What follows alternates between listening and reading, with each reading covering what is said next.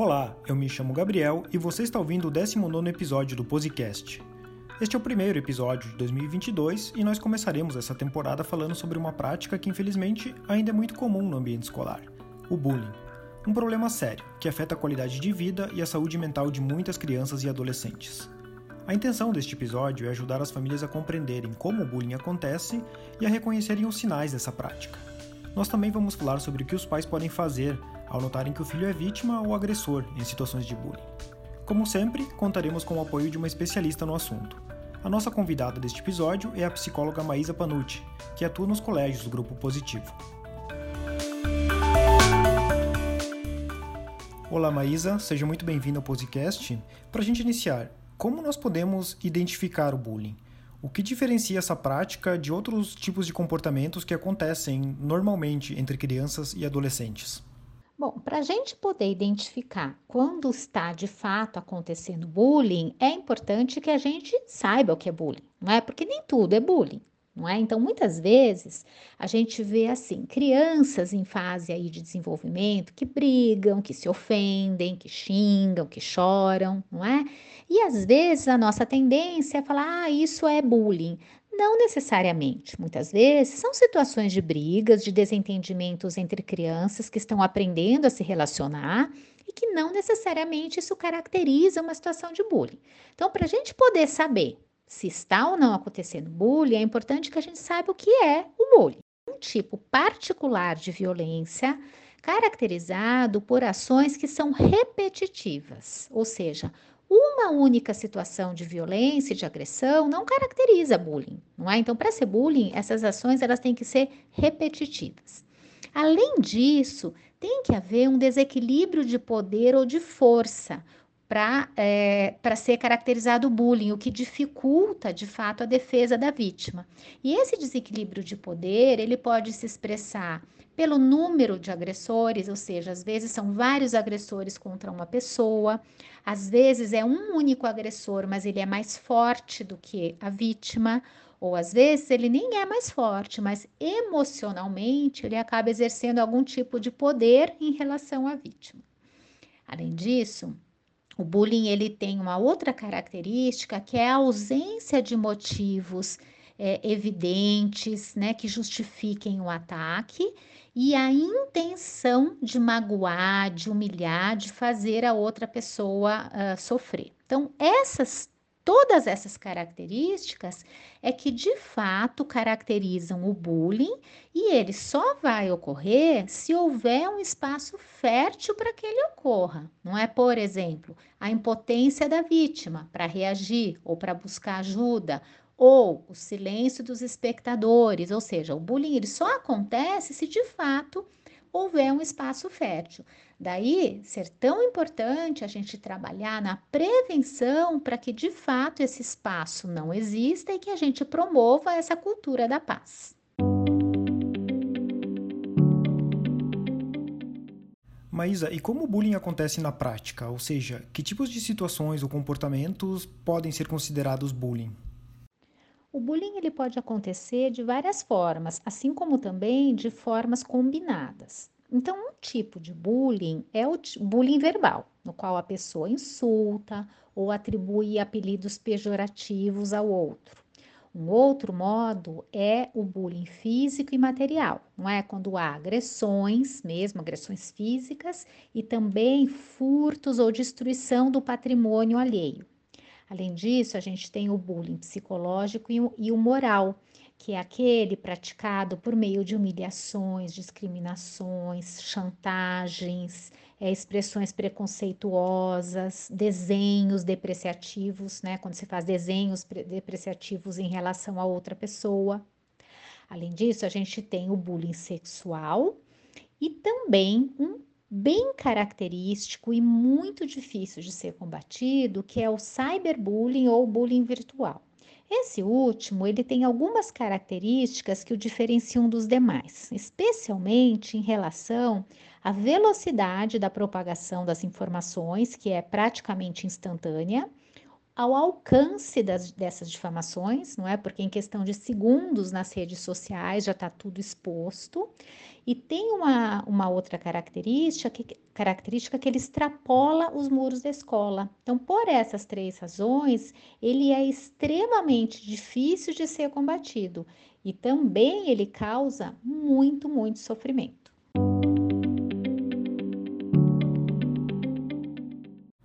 Maísa, e que sinais ajudam a gente a saber se está acontecendo bullying em um determinado ambiente?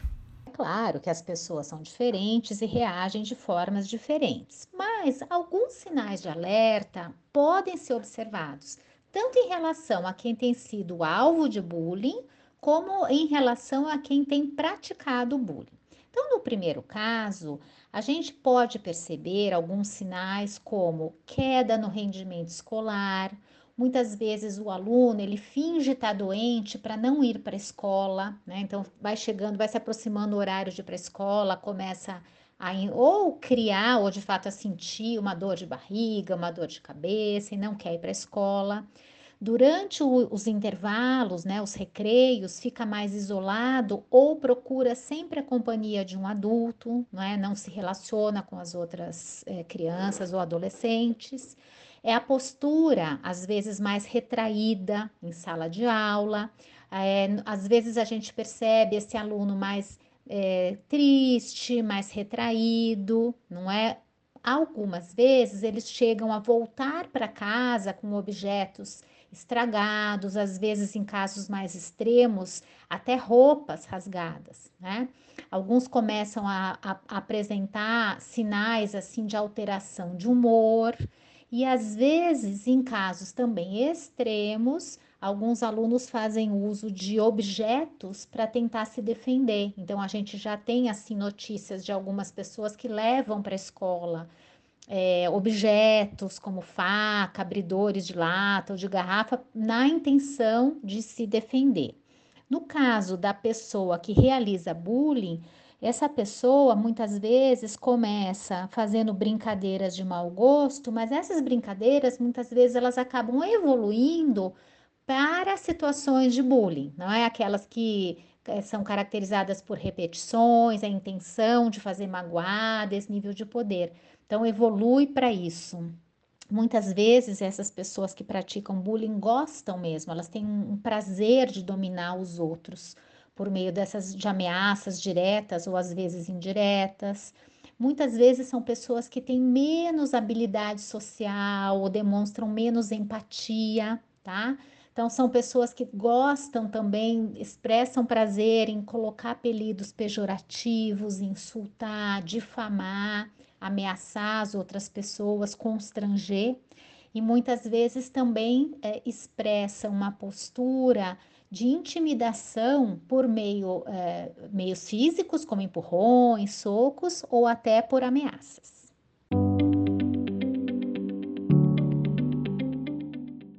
E quanto ao papel da família, Maísa? Que medidas concretas os pais podem tomar quando o filho está envolvido em uma situação de bullying, seja enquanto vítima ou enquanto agressor? Bom, em relação ao papel da família, eu acho que vale a pena a gente pensar assim em dois âmbitos. Um âmbito mais geral, ou seja, a longo termo, não é verdade? É, que é a gente pensar no papel da família no desenvolvimento de valores que vão sustentar uma sociedade mais digna e mais igualitária, não é? Então, se a família tem essa preocupação é, de desenvolver valores tais como a solidariedade, o respeito e a cooperação, é muito provável que é, os filhos dessas famílias não sejam agressores. Por quê? Porque eles terão suas ações pautadas por esses valores que vão sendo desenvolvidos e ensinados por suas famílias. Então, só isso já é um papel extremamente importante das famílias darem atenção a esse aspecto. Mas também a gente tem que pensar no aqui e agora, ou seja, o bullying está acontecendo, não é? E pode ser que a família tenha um filho ou uma filha que esteja sendo vítima de bullying. Então, qual seria o papel da família numa situação como essa? Em primeiro lugar, eu diria procurar imediatamente a escola para que haja, de fato, a parceria tão necessária para o enfrentamento dessa situação. É muito importante que isso seja feito de forma conjunta tá? É, uma coisa também que eu acho que vale a pena a gente considerar é tomar um pouco de cuidado de não manter a pessoa que está sofrendo bullying sempre na posição de vítima, que é claro, ela é uma vítima e ela está sofrendo e ela precisa de todo o nosso apoio. Mas a gente tem que só tomar um pouquinho de cuidado para não vitimizar ainda mais. O que, que eu quero dizer com isso? É a gente talvez pensar em formas de ir desenvolvendo nesta pessoa que está sofrendo bullying, nessa criança ou nesse adolescente, ferramentas para que ele ou ela possam se empoderar, não é? E com o tempo poder enfrentar essas situações de outra forma. É claro que isso em alguns casos é muito difícil e aí talvez as famílias precisem contar com o apoio de profissionais externos, mas vale a pena olhar para esse aspecto, tá? De não vitimizar e a gente tentar ajudar essa pessoa a sair dessa situação de vítima, né? não, não vitimizar a vítima ainda mais. E é claro, uma postura constante que a família tem que ter é a observação e a escuta ativa. Não é? Às vezes os nossos filhos eles não estão dizendo com palavras para gente o que eles estão passando, mas eles podem estar tá expressando isso de outras formas. Eles podem estar tá expressando por um mal-estar na hora de sair para ir para a escola, por um, uma queda de rendimento acadêmico, por pesadelos à noite, por problemas psicossomáticos e até por alguns transtornos mentais que podem se desenvolver, como crise de ansiedade, por exemplo. Então, vale a pena ficar bem atento a esses aspectos é, da mesma forma que, que todos os outros aqui abordados. Já em relação ao agressor, ele também precisa de atenção e de cuidado. Então, não é só a vítima que precisa de cuidado, de preocupação por parte da família, o agressor também. Porque uma pessoa que pratica bullying, ela precisa de ajuda, algo não vai bem. Por que essa pessoa escolheu essa forma de expressão?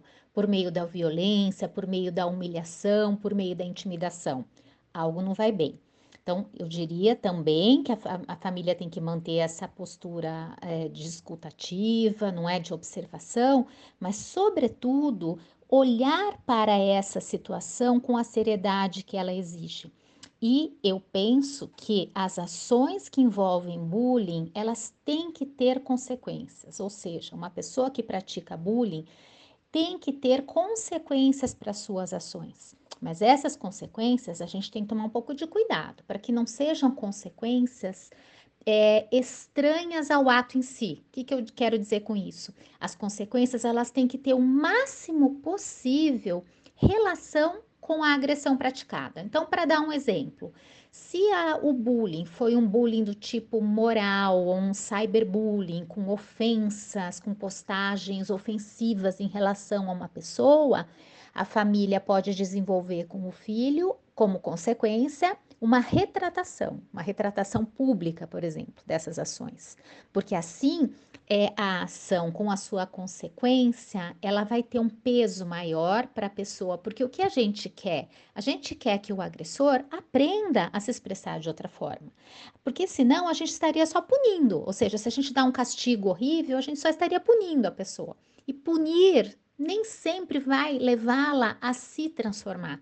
O mais interessante é que a gente consiga, com essas ações, é, todas que a gente está conversando aqui, trazer para esta pessoa uma nova possibilidade de se relacionar com o outro, que não seja pela violência. Então, acho que a gente, em última instância, a gente busca uma transformação e não uma punição, simplesmente.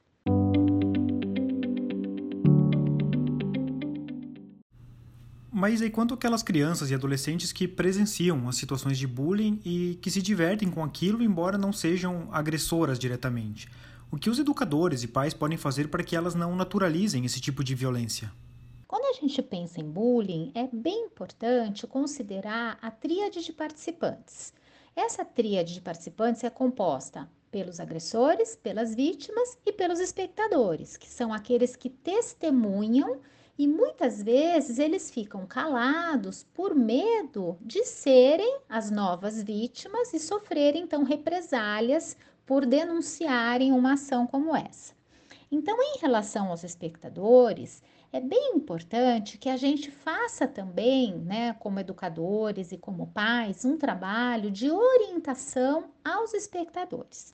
Então, algumas orientações que são fundamentais. Então, orientar os espectadores que eles não devem nunca participar de nenhum tipo de situação que envolva bullying, nem que seja dar risada e comentar com os outros, porque isso só vai disseminar a prática do bullying. Além disso, eles devem ser orientados a sempre saírem de perto, porque todas as vezes que um agressor pratica bullying e ele tem uma plateia que normalmente é composta pelas testemunhas ou pelos espectadores, eles têm mais motivação para continuar fazendo bullying. Então, se a gente orienta os espectadores a saírem de perto, os agressores eles perdem essa força e o incentivo para continuar fazendo. Uma outra orientação que é bem importante é orientar que essa pessoa que é testemunha, que ela seja incentivada a fazer companhia para a pessoa que é alvo do bullying, para ajudar e dar um apoio para essa pessoa, né? E inclusive dizendo para essas pessoas que são vítimas, que foram intimidadas, que elas mesmas, né, não concordam e se importam com essa vítima. Isso vai fazer toda a diferença para a pessoa que está em sofrimento, né? E aí, esta pessoa que é testemunha, que é espectadora, ela deve ser incentivada a contar o que está acontecendo para uma pessoa de confiança que possa ajudar. Normalmente, isso vai ser feito né, em relação à figura de um adulto responsável.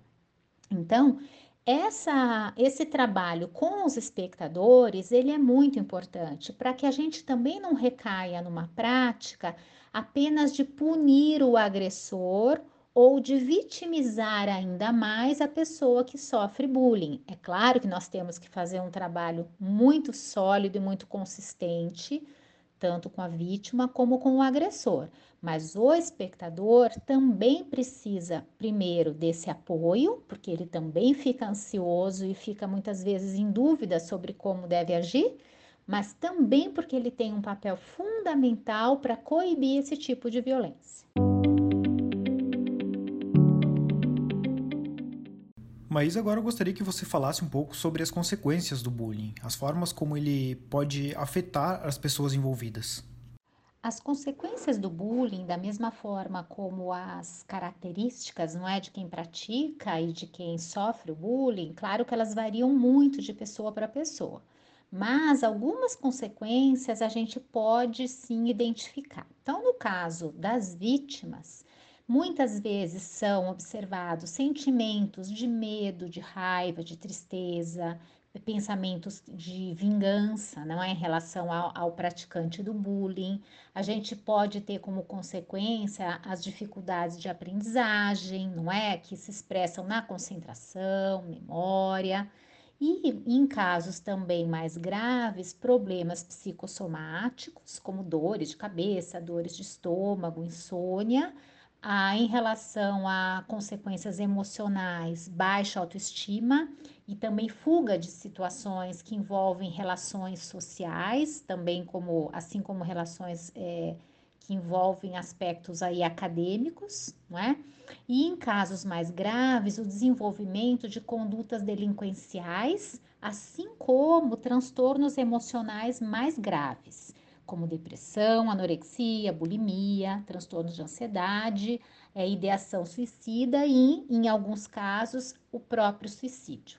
Mas além da pessoa que sofre bullying, os que testemunham bullying também sofrem consequências.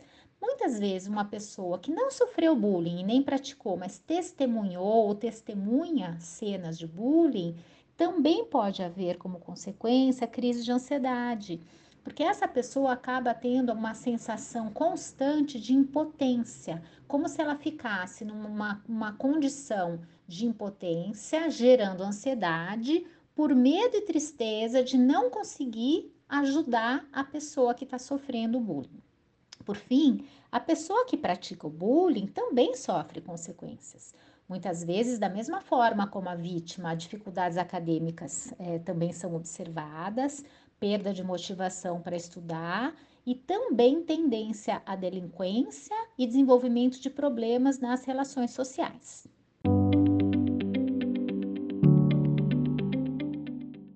Mas e como as escolas devem abordar o bullying junto aos alunos? E como elas devem agir quando elas se deparam com esse tipo de prática acontecendo no ambiente escolar? A instituição de ensino ela tem um papel fundamental na prevenção e no combate ao bullying. Não é? Então, em relação à prevenção, a instituição de ensino tem que sempre manter é, políticas é, constantes de prevenção ao bullying, seja por meio de campanhas organizadas e mais pontuais, seja por meio da discussão de temas ligados direta ou indiretamente ao bullying que sejam permeados aos conteúdos pedagógicos, não é? Porque não, de nada adianta também a gente apenas fazer assim ações meramente pontuais. Então, o bullying ele tem que ser discutido e debatido, primeiro, sempre que ele ocorrer, ou em situações em que ele possa estar relacionado a algum conteúdo pedagógico. E além disso, a instituição ela tem um papel fundamental que é de sempre manter esse espaço é, aberto de diálogo, de respeito e sempre orientada pela busca de uma cultura da paz. Agora, quando o bullying já aconteceu, então a gente já não está mais falando de prevenção, mas a gente está falando já de combate, Aí é claro, tem algumas ações que, primeiro, do ponto de vista legal, elas têm que ser tomadas, então a instituição ela tem o dever de acionar os conselhos tutelares.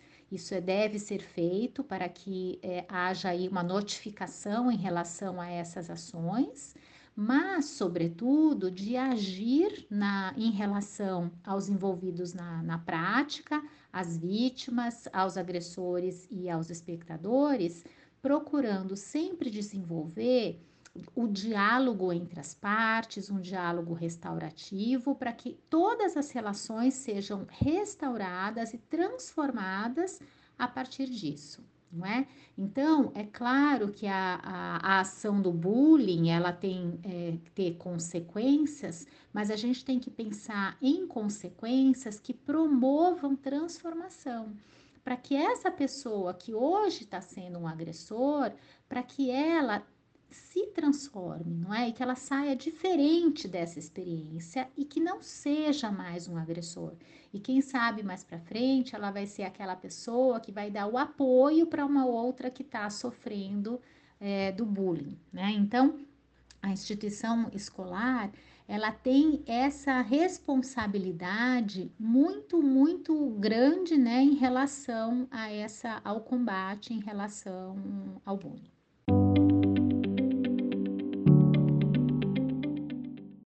Agora falando sobre prevenção, existe algo que possa ser feito para evitar que o bullying aconteça em determinado ambiente? O bullying é um fenômeno muito complexo e multifatorial. Então, quando a gente fala em prevenção, a gente tem que considerar vários aspectos. O primeiro que eu gostaria de destacar é de que nós devemos ser exemplos, exemplos para as nossas crianças e para os nossos adolescentes. Especialmente no caso das crianças, elas imitam muito as nossas ações. Só que é interessante que elas imitam as nossas ações adequadas mas as inadequadas também. Então, quando a gente expressa ações adequadas, generosas, solidárias, a chance das crianças também agirem dessa forma aumenta muito. Além disso, temos que sempre promover um ambiente de respeito e de cooperação, porque um ambiente pautado por esses valores, não é, além da solidariedade, da generosidade, num ambiente assim, as diferenças entre as pessoas, elas acabam sendo vistas e consideradas como elementos que vão enriquecer o nosso, a nossa sociedade, que deve ser livre de qualquer tipo de preconceito. Então, quando a gente promove um ambiente que leva isso em conta, é natural que a gente está criando um espaço no qual o bullying não vai acontecer, não é? É um espaço de paz, de tolerância, que é o que a gente busca em última instância, com ah, os nossos alunos e filhos. Além disso, para é, combater o bullying, a gente tem que estar em constante estado de observação e de escuta ativa, ou seja, a gente tem que estar atento ao que os nossos filhos e alunos estão dizendo, estão mostrando para a gente. Porque às vezes a gente, ao olhar atentamente, a gente pode perceber uma mudança sutil no comportamento, alguma dificuldade. Então é bem, bem, bem é, importante que a gente fique atento a eles para que a gente consiga, no caso de haver ali alguma situação de bullying já acontecendo, que a gente consiga agir prontamente. Além disso, a gente tem que ter uma postura aberta para o diálogo, sempre. Muitas vezes nós é, não conversamos abertamente. A gente tem que criar um ambiente favorável à comunicação entre os, os filhos e os pais, entre os alunos e os professores. Mas essa comunicação, ela tem que acontecer de forma efetiva, sem julgamentos. Muitas vezes a pessoa vem narrar algo que ela está sentindo, o que aconteceu com ela, e a gente acaba já emitindo um julgamento prévio. Então, quando a gente fala uma abertura para o diálogo, é de fato um diálogo em que a gente valide aquilo que a pessoa está trazendo para a gente, que a gente não dê respostas prontas para ela, pautadas por nossas convicções, mas que de fato a gente escute e não minimize o sofrimento, porque às vezes é um sofrimento que aos nossos olhos ele é muito pequeno e muito insignificante, mas para a criança ou para o adolescente não é. Então, é, isso, essas são assim alguns aspectos a serem considerados é, sempre que a gente perceber que alguma situação dessa natureza aí tá, né, provavelmente acontecendo.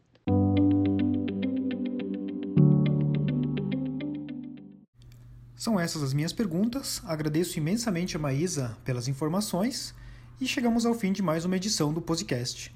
Espero que tenha sido uma discussão proveitosa para você que nos ouviu até aqui. Caso você queira saber mais sobre assuntos relacionados ao ambiente escolar, inclusive bullying, eu deixei na descrição do episódio o link para o blog O Futuro Agora, que tem diversos conteúdos voltados a pais de crianças e adolescentes. Um abraço e até o próximo Posecast.